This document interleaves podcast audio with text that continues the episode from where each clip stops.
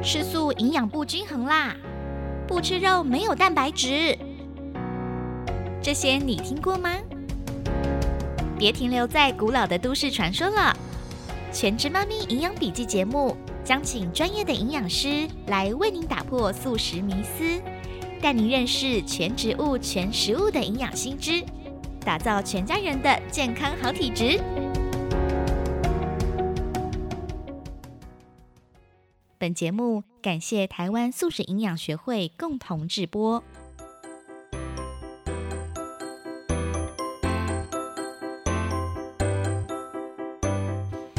收听《全职妈咪营养笔记》，我是频道主理人善意。今天很开心啊，在这个节目当中呢，要继续来聊聊，就是在备孕的时候，我们应该注意哪些营养素。那这期节目呢，一样是由我们与台湾素食营养学会的营养师 Joyce 共同来制播这个节目。首先，我们就先跟 Joyce 打招呼，Hello，Hello，又回来了，对，又回来了，欢迎大家。大家看到这个节目的标题哦，可以看到说这一集呢。我们要来讲的营养素是维生素 D 还有 B 十二。维生素 D 呢，应该很多人都跟我一样哦。其实，在孕期在准备的时候呢，除了叶酸要记得补充之外呢，也要补充 D 三。有一个说法是说，备孕的三大营养素就是叶酸、维生素 D 还有 B 群。那关于这个 D 呢，我自己有一个亲身的经验想要跟 Joyce 分享。嗯，就是嗯，我自己啊是那个。胎里素长大的，那我后来在转 vegan 的时候呢，半年我就怀孕。那一开始在怀孕之前，其实我们已经觉得哦，这个怀孕好困难呐，就是好像一直很不容易着床受孕。那后来到了那个不孕症诊所门诊去抽血，才发现，哎，原来我的维生素 D。比较不足，那医生当时呢就说，那我们在决定开始做试管的疗程之前，我们就先来补充 D 三。结果真的，我补充 D 三一个月之后呢，竟然就有了 baby。所以我在想，这个维生素 D 三在于着床跟胚胎的发育上面，是不是蛮关键的营养素啊？嗯，维生素 D 二其实它很多研究是结论没有很一致。但是的确是有研究发现说呢，它对于胚胎的着床是有帮助的，所以你可能就是那个幸运儿，真的就有可能是。可是这个 D 三我们平常真的是摄取上面好像比较不会注意到，因为这个好像需要用透过晒太阳的方式来获取，对不对？对啊，就是晒太阳其实是最直接的方式。然后食物里面如果是植物性饮食的话是比较少的，那唯一可以。摄取到比较多的方法就是从菇类哦，菇类日晒香菇，对日晒香菇，而且你知道吗？日晒香菇你不一定要去买，因为你知道我们喜欢买干香菇嘛，对不对？所以你可能听到日晒香菇会觉得说，那我就要去找日晒的干香菇。No，你可以买新鲜的香菇，然后自己切片，然后。拿去晒哦，所以其实可以自己自制。你说，呃，香菇切片了之后，然后就把它放到阳台，然后透过大自然的曝晒来吸收维他命 D 三。没错，因为。它只要经过曝晒，它是吸收到那个阳光的 UVB，然后 UVB 呢就会让香菇，它会制造维生素 D 二。哦，D two D two，对，用这种方法的话，你是摄取到 D two 的，嗯，对，然后很神奇，其实这是雪婷老师跟我分享的，然后那时候他跟我分享这个故事，就是它是一个个案，它是有发表出来的，你知道有时候。科学的东西，他们不一定是发表什么大研究。如果他们有一些临床个案很有趣、很特别，他们会会写出来，特别分享。对，然后在英国全科医学杂志，他呢就曾经介绍一个个案，一位居住在英国三十岁的印度男子呢，他因为宗教关系吃素嘛，然后而且他也不吃乳制品，然后就他被医生诊断出血清维生素 D 浓度的不足。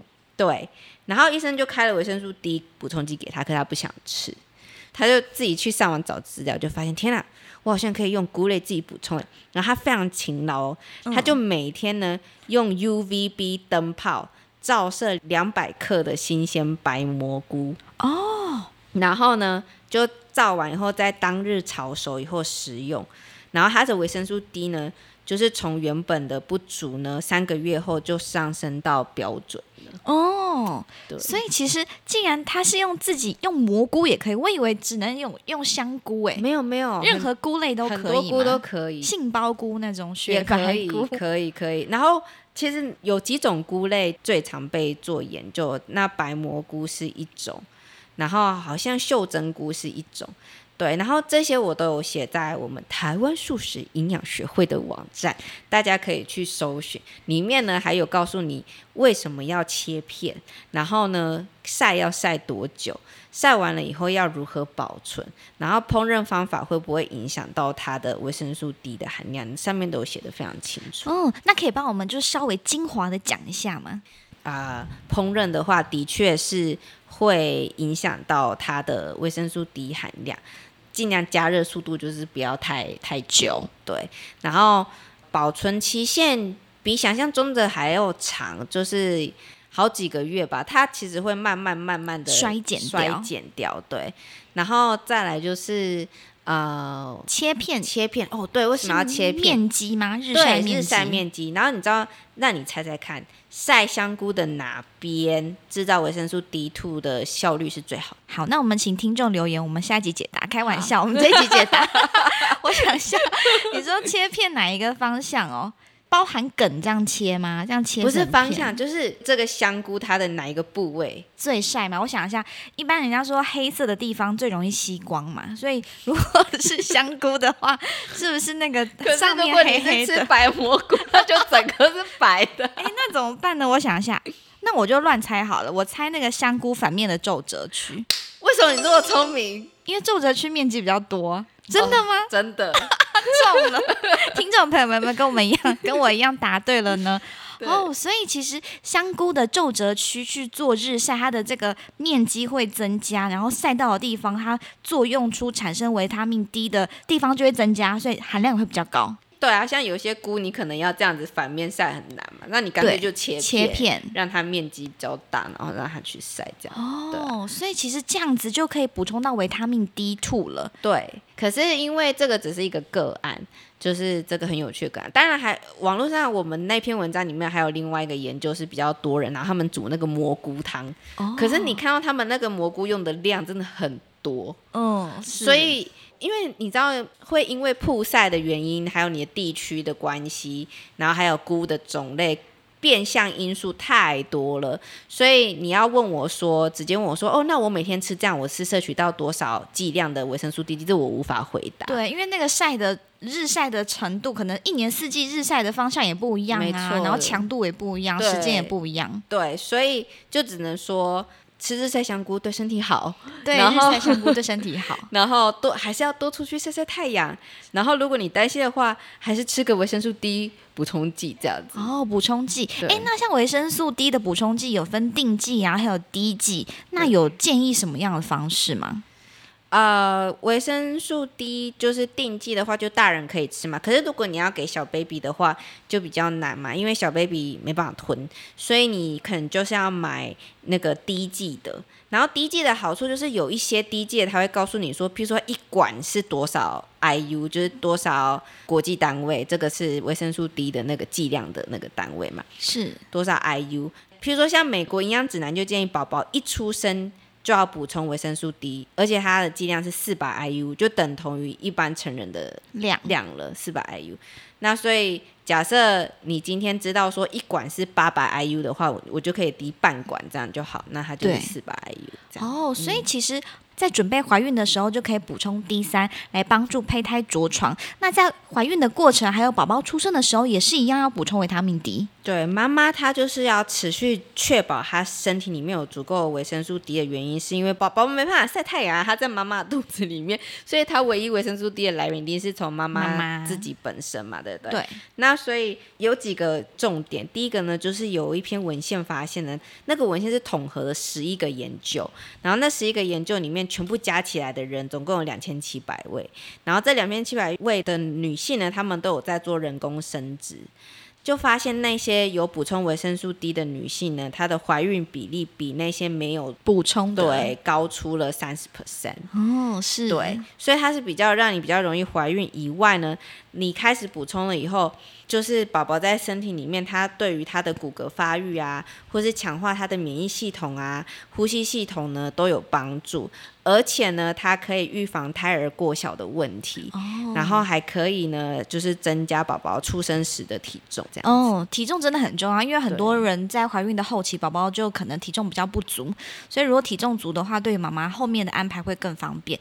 那是不是对于宝宝出生之后，他的骨骼发育也有很大的帮助啊？哦，那是当然的，因为维生素 D 呢，它就是我们都知道，它骨骼的发育不可以只靠钙质，它需要有维生素 D。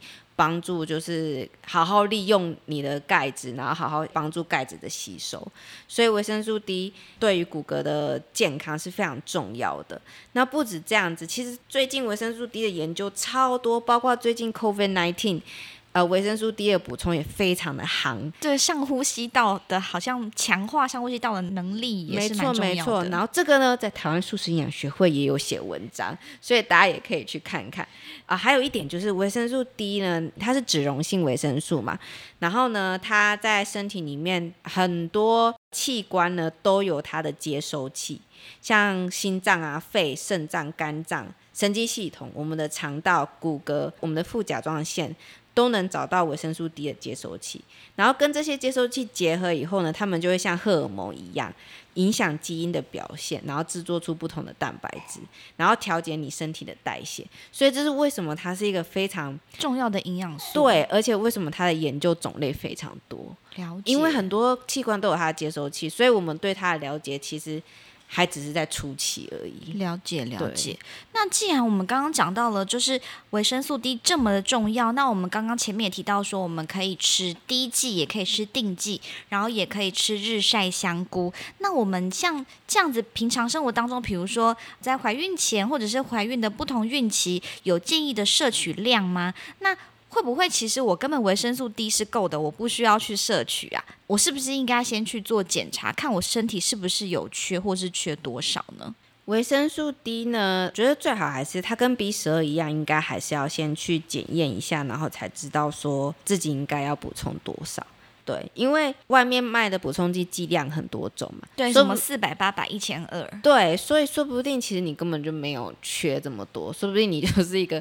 冲浪分子，然后 其实你身体是不缺的啦，就不一定要对对对对。所以假设你觉得你有怀疑你自己有没有，或是你现在就是开始吃素，你想要知道你要补充多少的话，我觉得维生素 D 跟维生素 B 十这两个呢，最好是去检验一下，然后知道一下你的剂量是要吃多少，然后大概补充了三到六个月之后，你可以再回诊，然后再去看看说，哎，你有没有提升？因为我身边就有一些例子呢。他们其实补充蛮高剂量维生素 D，可是补充了很久以后，他们的维生素 D 还是没有起来，还是不足。对，还是不足，所以这跟体质也很有关系。对，了解。那这个检验是一样到加医科吗？对啊，或者检验所，你可以去检验所，所以你们有没有在帮人家验维生素 D 这样子？哦，就可以看自己有没有缺乏。对，好，反正就是我们呃检验完之后，其可以再去请教专业的营养师或者是医师来帮我们看看是不是要补充这个维他命 D，然后还有要吃多少的剂量。那我们刚刚有讲到维他命 D 在补充的时候有注意需要注意什么？餐前餐后吗？还是其实没差？哦。最好就是跟油脂类一起吃，它就是吸收会比较好。了解，所以像日晒香菇，是不是把它用油煸香这样吃？哎，有油，然后真的对你，他他他他那个印度人，他就是拿下去跟那个跟那个油一起炒啊。哦，对，所以我觉得的确是要跟那个油脂，对对对对对，了解。所以就透过维生素 D 天生这个脂溶性的特性，然后我们用油来方式来料理这个日晒香菇，也许就可以摄取到呃比较多的维生素 D。那如果要确保摄取到安全的剂量的话呢，还是可以先检验自己缺多少，然后补充定剂或者是滴剂。哎，我想要问一下，就是维生素 D 的来源有一些是来自于羊。毛对，那这个部分可以帮我们聊一下吗？维生素 D 三呢，大部分都是来自于羊毛，然后如果你是纯素者的话，你就 对对对，你就可能没有办法接受。对，但是后来呢，他们也有发现有一些微生物，他们是可以制造维生素 D 三 D 三的。然后为什么要特别选第三不选第二？因为香菇是第二嘛，其实是因为第三有一些人会觉得说它的生理功能是比较明显的，就是你吃下去以后要发挥它的作用是比较有效率的这样子。对，所以他们会选择第三。可是实际上呃是没有差这么多啦。了解对对对。所以其实 D two 香菇可以多吃，那如果要补充的话，也可以再补充 D 三。那如果是跟我们一样是 vegan 全植物饮食，我们不选择动物来源的话呢，我们也可以找这个素食品牌的维他命 D，然后来做摄取啊。听到这里呢，我们没有介绍任何产品哦，请大家自己去搜寻。那。那希望大家都可以获得健康。那除了 D 三之外呢，素食妈咪、素食孕妇也很常受到一个挑战，就是全植物饮食很难摄取到 B 十二，而且听说如果 B 十二摄取不足的话，宝宝可能会发生不可逆转的脑损伤跟神经损害。所以呢，有一些关于健康的这个专业人士啊，常常就会对于纯素食保持着反对立场。那我自己在孕期的时候，我是有补充强化 B 十二的营养酵母。那宝宝五个多月了，目前也是非常的健康。那我们还是想要请 Joyce 营养师来带我们认识，到底 B 十二它是什么样的角色，不足会有什么问题？那我们应该要如何规划来摄取 B 十二呢？B 十二它是非常非常重要的营养素，虽然说我们需要的量非常微量。举例来说好了，譬如说我们上一集不是在讲叶酸的时候，我们有说到就是什么六百微克嘛，对不对？你知道 B 十二我们只需要二点四微克，所以其实我们需要的剂量非常非常之少耶。，对，非常之少。可是呢，可是又很重要。对，可是你如果没有它的话，又很危险。然后所以说 B 十二它到底是什么东西？为什么它这么重要？其实呢，它的重要性是它可以维持我们的神经系统的健康。有些成人呢，如果缺乏 B 十二的话，他可能会感到手麻、脚麻，然后有时候甚至会影响到他的智力或是他的记忆力。对，然后严重的话也是有会有贫血呀、肌肉无力或是运动失调的问题哦。那如果是小 baby 的话呢，他如果就是刚好啊、呃在怀孕期对间，对，在怀孕期间的话，他当然就是也会有一些造成他先天性的一些缺陷。然后尤其是，哎，你记不记得我们在讲叶酸的时候有讲到神经管的问题对？B 十二缺乏也会有。哦对，我因为我们刚才有讲说 B 十二，上一次有讲到 B 十二跟叶酸，他们两个就是都是 B 群家族。对他们就好朋友，然后他们的代谢途径就很互相有关系，这样子。嗯，对啊，然后也就像您刚刚讲，如果缺乏 B 十二的话，也有可能有早产的问题。然后叶酸也是嘛，嗯所以其实是非常类似的。对，然后 B 十二会常常被忽略啊，因为你需要的剂量很少。素食者会以为说，我只要吃健康的饮食，像我们上一集在讲叶酸的时候，不是讲说，哦，你只要吃全植物饮食就可以吃到足够的叶酸吗？对对对，因为每一样都有叶酸，然后加起来很多毫克就很多了。对对对，可是 B 十二不行。其实我真的，我们必须要说，就是 B 蛇它是唯一一个素食者遇到没有办法真的从食物里面摄取到的。是然后就有人问过我们说，B 十二如果没有办法从植物性饮食摄取到，那是不是人注定就不应该吃？素。对，你觉得呢？你觉得呢？要是是你会怎么回答？我后来有看过那个营养书，他说这个 B 十二也不是从动物来源，因为 B 十二它是好像微生物产出来的，只是刚好饲料里面有添加 B 十二。那我们应该也可以吃那个添加剂呀、对不对？只是给人体的。对，那我们学会雪婷老师，他很久以前他有写过一篇文章在我们学会网站上，然后我觉得他写的非常好。他就说呢，其实吃素这种东西也不是近期才有啊，以前很多出家人也吃素啊。那为什么如果是这样，那所有的 出家人都有神经神经的的问问题呀、对不对？那为什么没有听说过这样的问题？其实有一个很大的原因，是因为我们现在随着科技还有我们的医疗就是越来越发达，我们有非常多的抗生素，我们环境也比较干净，所以其实还有什么水对根蔬菜水根蔬菜、水根蔬菜，因为这些环境就是变得跟以前都不一样，我们很多细菌都没有办法生存。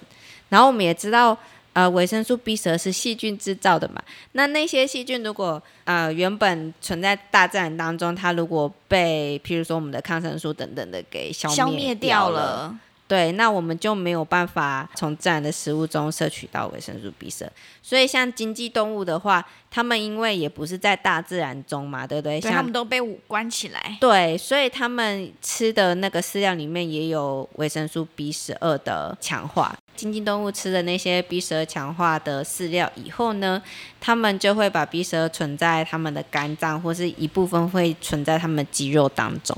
所以当你在吃他们的肉的时候，你就可以吃到维生素 B 十二这样子。了解，所以其实，呃，我们可以知道 B 十二来源并不是因为吃肉才会摄取得到，其实它最初的来源是因为微生物细菌制造的。所以你刚问我那个问题，我就想说，对啊，那既然他们吃强化 B 十二，那我们人体也可以吃强化 B 十二的这个补充剂，对不对？对啊，而且你看微生物制造的话，在那个实验室里面，就在 lab 里面要去做这些补充剂很简单啊。是对，然后你就只要固定吞一颗就可以解决这么小的问题了。是，对，那如果你不喜欢吞的话，你也可以吃营养酵母啊。哦，对我当时就是吃营养酵母，而且营养酵母它可以入菜，可以做成那个纯素 cheese 也很好吃。对，诶，讲到营养酵母，你知道台湾很多人不知道营养酵母跟啤酒酵母的差别。哦，我有发现，因为我当时在找营养酵母的时候，我就去烘焙店，他说我只有啤酒酵母、然后我之前去上了一个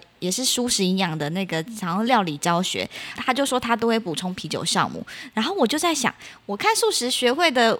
那个脸书贴文想说，嗯，啤酒酵母 好像不是一个可靠的 B 十二来源。没错，你真的是我们忠实的粉丝。对我看很多篇，拍手。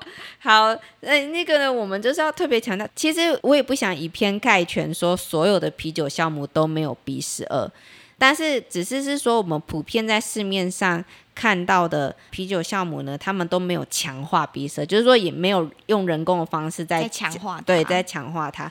但是营养酵母呢，普遍他们都是有强化的。对所以那你就说那普遍有，然后你又跟我说不一定没有，那我要怎么办？所以就是一定要认真看营养标识，对，翻过来看它的 B 十二含量多少。对，一定要翻过来看。那很多人都都不看啊，对，然后所以如果你有看的话，那你就会看到我举例来说好了，就是网站上我我好像有放比较表。就是假设有强化跟没有强化的，你看就会差很多。例如说，像有强化的营养酵母呢，它可能每十五克的营养酵母里面就有十七点六微克的 B 十二，可是如果是啤酒酵母，它没有强化的话，每十五克的啤酒酵母里面，它可能就只有零点就是几，不太足够啊。对，零点几微克的。在现在你看到这种很大的差别的时候，你就知道那个是没有的。对而且通常如果它有强化，它会在成分里面列出 B 十二来。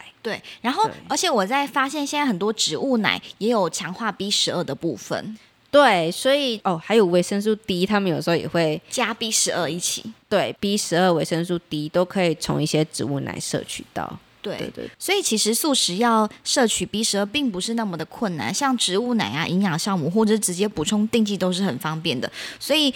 大家可以不用再因为 B 十二的关系，然后来担心说吃全植物、全食物饮食可能会营养不足，因为动物的来源呢也不是稳定可靠的 B 十二，而且它也是二手的营养来源。对，为什么动物来源不是可靠 B 十二呢？其实有一些吃肉的人，他们也会缺乏 B 十二，对，因为这跟你的消化系统非常有关系。就是假设你就像我们上一集讲到叶酸的时候，我们讲到说，假设你今天有做过肠道或是肠胃方面的手术，或是你消化系统不好，或是胃酸分泌不够多的话，那你都会影响 B 十二的吸收。所以，就算你今天有吃肉，如果你有上述的问题，说不定你 B 十二还是不够的。那到那个时候的时候，你还是要吃高剂量的 B 十二。对，所以其实我们如果真的是担心维生素 D 或是 B 十二充不充足，可以到加医科或是检验科来做检验，才可以确保自己的营养素充不充足。尤其是在育龄女性在准备怀孕的时候，要特别注意的营养来源。没错，没错。可以做 ending 了。Yeah.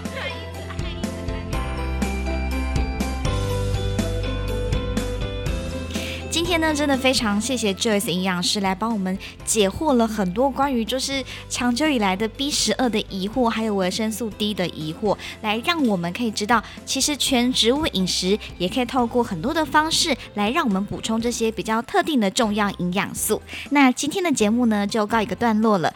非常欢迎大家收听我们的节目，也欢迎大家订阅我们的节目哦。那如果有任何问题，或者是希望我们来回应的，都可以在留言的地方留言给我们，也可以上网搜寻“全职妈咪营养笔记”，植物的植，全职妈咪营养笔记的 IG 或者是脸书粉丝专业，都可以私信留言给我们，就有机会请 Joyce 营养师在节目当中回应。今天非常谢谢营养师的分享，谢谢你，谢谢。那记得，如果想要知道有关于这个香菇日晒的这个资讯呢，可以上网搜寻。到台湾素食营养学会的网站，打入维生素 D，在右上角的空格打入维生素 D 关键字，就可以找到喽。